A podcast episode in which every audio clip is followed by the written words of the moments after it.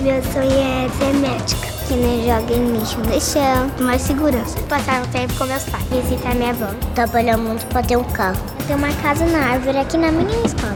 Que todos os moradores de você teriam uma casa, que todas as crianças tenham comida saudável todos os dias. De que cuidem bem da natureza. Nós podemos, sim, nós podemos. Sonhar, planejar, alcançar. Olá! Chegamos ao quinto e último episódio desta série em que falamos sobre práticas de educação financeira realizadas por educadoras de diferentes regiões do Brasil. Nesses cinco episódios, você está conhecendo sonhos e realizações de crianças, famílias e comunidade escolar de forma divertida e participativa. Passamos por importantes temas transversais do projeto e agora vamos focar na iniciativa como um todo, refletindo sobre como ela se integra ao currículo e ao projeto político-pedagógico das escolas. Isso mesmo, Cello. No contexto da iniciativa Sonhar, Planejar, Alcançar, o PPP pode ser visto como um grande sonho coletivo. Desde o início da implementação do projeto foram levantadas questões como: qual o mundo que queremos ajudar a construir? Que tipo de cidadania desejamos? Que saberes e competências precisam ser desenvolvidos? Quais as referências e valores que nos guiam nesse processo? Esses são alguns pontos que o projeto político-pedagógico busca responder. Assim, as experiências das escolas passam a ter propósito e estratégias coletivas para alcançar os objetivos apresentados nesse documento. Mas, Val, como podemos definir o que é o projeto político-pedagógico?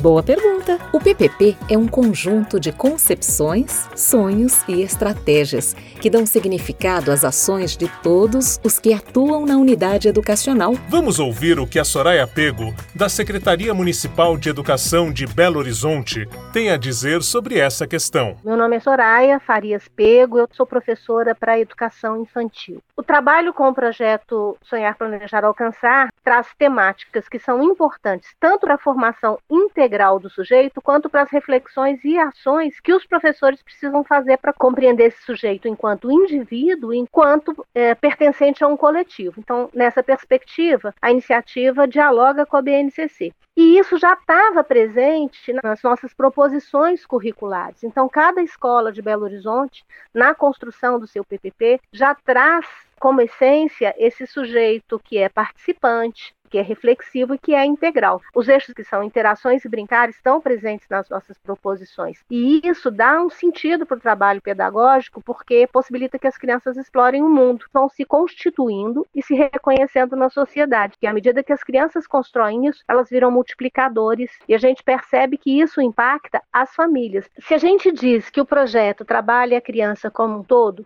e se a gente acredita que a memória do trabalho e a divulgação desse trabalho é importante, a documentação pedagógica passa a ser um registro efetivo de todo o trabalho feito. O mural não é mais um lugar onde se coloca um monte de trabalhinho igual, mas é um lugar onde os registros das crianças contam uma história, narram uma trajetória de aprendizagem. Isso vale para mural, isso vale para o portfólio, seja ele digital ou físico. Essa documentação ela é o que dá visibilidade para esse projeto e o que ajuda a gente na divulgação, tanto das aprendizagens, de conteúdos dos diversos níveis de ensino, quanto da trajetória de cada criança. E a gente agora está descobrindo novas perspectivas, que é a documentação pedagógica digital. A gente está aprendendo a fazer isso. Essa situação de pandemia traz para a gente uma nova realidade a documentação pedagógica nessa perspectiva ela serve não só de registro e memória, mas de material de avaliação para modificações, para reestruturações e para implementação nos anos que virão. É bastante inspirador ouvir relatos como esse. Sem dúvida, uma das etapas mais importantes é o registro cuidadoso de tudo que foi realizado. Assim, relembramos dos desafios que fizeram parte da jornada, o que a torna mais valiosa. Ah, também é legal marcar os tempos de cada etapa e os principais aprendizados. E todo o processo de registro deve contar com a participação das crianças e suas famílias. Os relatos têm que ser construídos junto com elas, que podem se expressar por meio de desenhos e outras linguagens criativas. Para entendermos melhor como funciona essa construção participativa dos registros e sistematizações? Vamos ouvir a educadora Flávia Ribeiro, que também é de Belo Horizonte. Eu sou Flávia Juliana Ribeiro, estou diretora da EMEI Gameleira há seis anos. Há mais de 25 anos que eu estou na educação, mas a educação infantil realmente tem sido um desafio assim, maravilhoso. E aí a gente iniciou todo o processo com uma votação sobre qual seria o sonho, né, dessa comunidade, das crianças, professores, funcionários, pais, amigos da escola que a gente tinha ao nosso redor. Foi muito fácil a gente entender que realmente o sonho era ter uma cobertura na porta da escola. E aí algumas professoras já vieram com a ideia, olha gente, muito legal isso, e a gente precisa tanto trabalhar literatura, por que, que a gente não faz um espaço voltado para alguma coisa que as pessoas pudessem estar se nutrindo com literatura, com leitura? E aí a gente começou a sonhar com o nosso espaço, que se chamaria Tenda Literária. Algo que aconteceu muito espontaneamente, eu acho que por ser também já uma cultura da educação infantil, foram todos os registros desses momentos. Né? A documentação pedagógica ela foi muito leve, mas ao mesmo tempo ela acontece na nossa EMEI e foi também algo que aconteceu muito no projeto e trouxe para nós uma clareza daquilo que a gente precisava ir além. Então a documentação que as faziam davam pistas para gente do que, que a gente precisava procurar. As turminhas tinham fotos, tinham muitas enquetes do que, que eles queriam, como que eles queriam, essa observação do que a criança diz, do que a criança desenha. Então, ela é muito importante, porque ela vai dando, dando pistas do trabalho que precisa ser feito e, ao mesmo tempo, nos dá a chance de replanejar, porque muitas vezes o educador ele está trilhando um caminho ali no seu dia a dia e no seu planejamento, mas a criança ela traz algumas informações que fazem a gente replanejar, ressignificar aquela ação. Então, a documentação pedagógica nesse momento foi assim incrível para a gente poder ir além no projeto. A gente teve uma questão da parceria família-escola que foi assim incrível. E a gente não abriu mão disso mais, sabe? Então, a tenda foi inaugurada em setembro, com um dia muito gostoso, com uma feira cultural, onde a gente tinha várias atividades. A gente teve a apresentação de toda essa documentação pedagógica construída ao longo da preparação do projeto.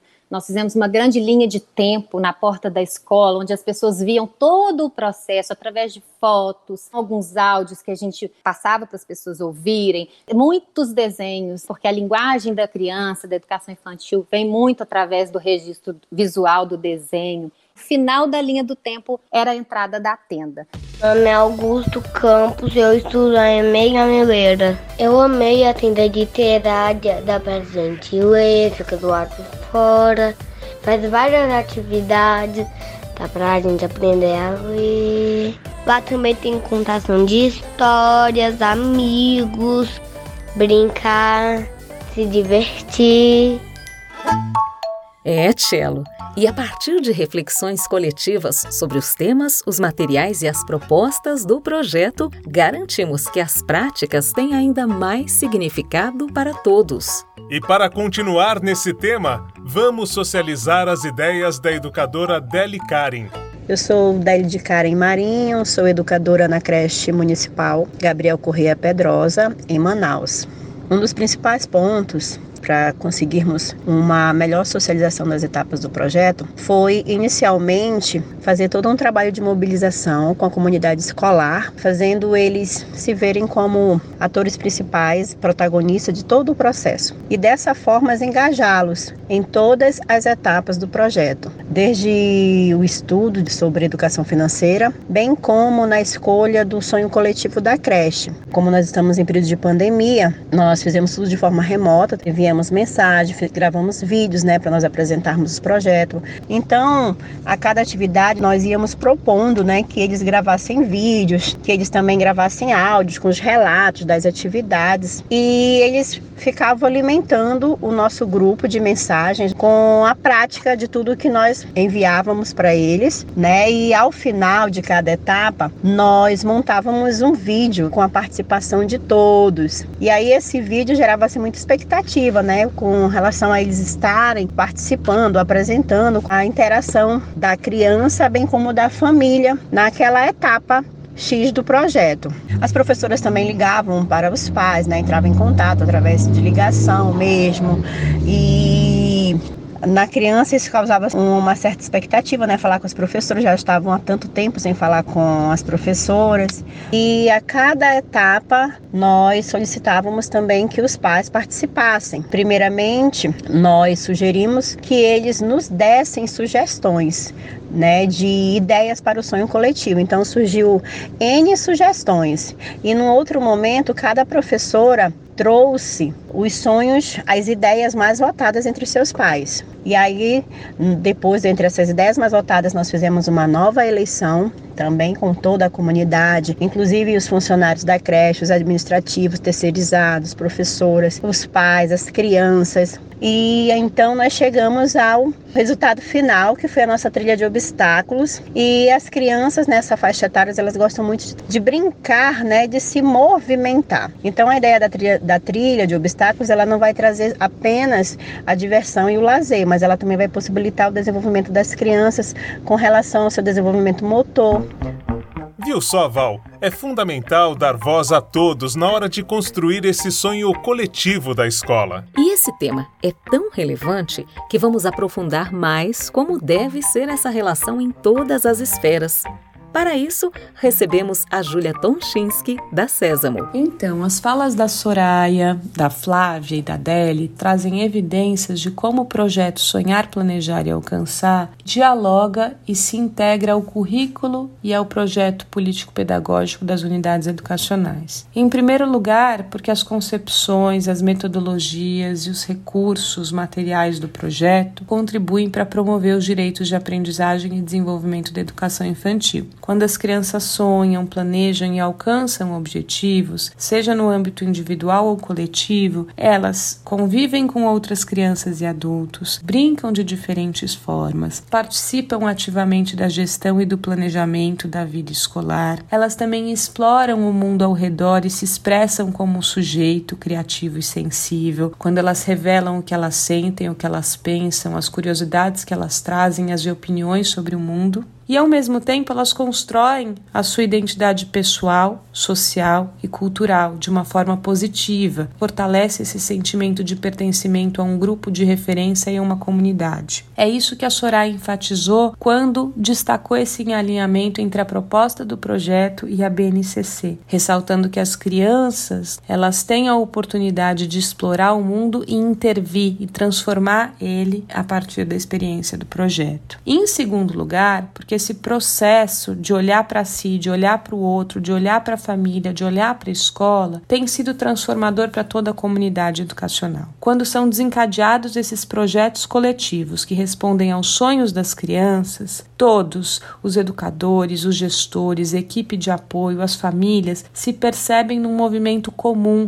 de escuta e de valorização do protagonismo das crianças pequenininhas nessa transformação da realidade imediata que é vivida por elas Sobre esse ponto, a Flávia relatou com bastante entusiasmo as etapas que resultaram na conquista da tenda literária, que contou de fato com o envolvimento de toda a comunidade educacional. Ela também trouxe um relato sobre como a documentação pedagógica desse processo trouxe pistas sobre o que as crianças e as famílias pensavam, faziam e se interessavam, o que a permitiu planejar e retroalimentar as propostas e práticas educacionais que eram criadas ao longo do ano. Ou seja, a experiência do sonhar, planejar e alcançar permeia projetos coletivos que abrem janelas de oportunidades para se trabalhar de uma forma contextualizada e com sentido os diferentes campos de experiências propostos na BNCC. Um terceiro ponto que eu quero chamar a atenção está muito ligado ao testemunho da Deli. Ela chama atenção do como o projeto abriu uma oportunidade de reinserção das famílias e valorização da participação das famílias famílias na rotina da criança dentro da unidade educacional. No caso né, da fala dela, ela traz pistas do como foram criadas estratégias desde o início do projeto para que essas famílias se percebessem uma parte essencial e protagonistas também dessa transformação da relação estabelecida entre as crianças e a unidade educacional, entre as famílias e a unidade educacional. Tanto é que as famílias passaram a criar também uma sistemática de envio de fotografias, de vídeos, que na narravam o desenrolar do projeto no âmbito familiar. Esses testemunhos, essas evidências são extremamente importantes, porque quando um, um gestor e um educador analisa todo esse registro construído pelas crianças e pelas famílias, conseguem olhar para essas narrativas. E essas narrativas, esses sonhos, essas perspectivas, né, das crianças e das famílias, elas precisam estar presentes nos currículos e, sobretudo, no projeto político educacional da unidade educacional. Essa experiência do projeto indica competências, habilidades, atitudes, quais conhecimentos, quais saberes precisam ser desenvolvidos com o propósito da realização de sonhos e projetos coletivos.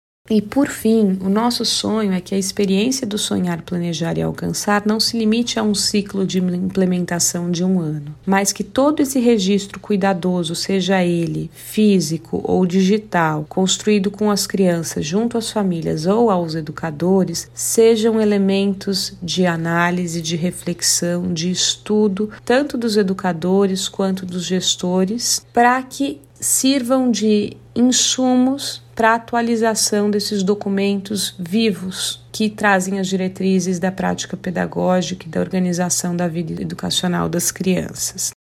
Daí a importância desses registros construídos ao longo do processo, porque esses registros são testemunhos desse caminhar e eles são pistas para o planejar e o replanejar permanente, que é a essência da unidade educacional. Ele está aberto a essa construção coletiva e identificando as crianças como sujeitos que são o foco do nosso trabalho pedagógico. Obrigada, Júlia. Você esteve presente em muitos momentos nos bastidores do projeto e por isso é tão legal ouvir essa mensagem. E novamente reiteramos o privilégio em fazer parte de algo tão especial para tantas crianças, famílias e comunidade escolar. Algo tão relevante, onde vemos na prática como deve ser a relação entre escola e comunidade. No sonhar, planejar, alcançar, a escola assume o papel de mobilizadora e cria oportunidades para que os participantes se encontrem. E para continuar em conexão com esse e outros projetos, você pode acessar o site www.sesamo.com. O podcast Sonhar, Planejar, Alcançar é um sonho da Sésamo planejado com uma série de parceiros e alcançado graças ao apoio da Fundação MetLife. Esperamos que você tenha gostado. Até mais!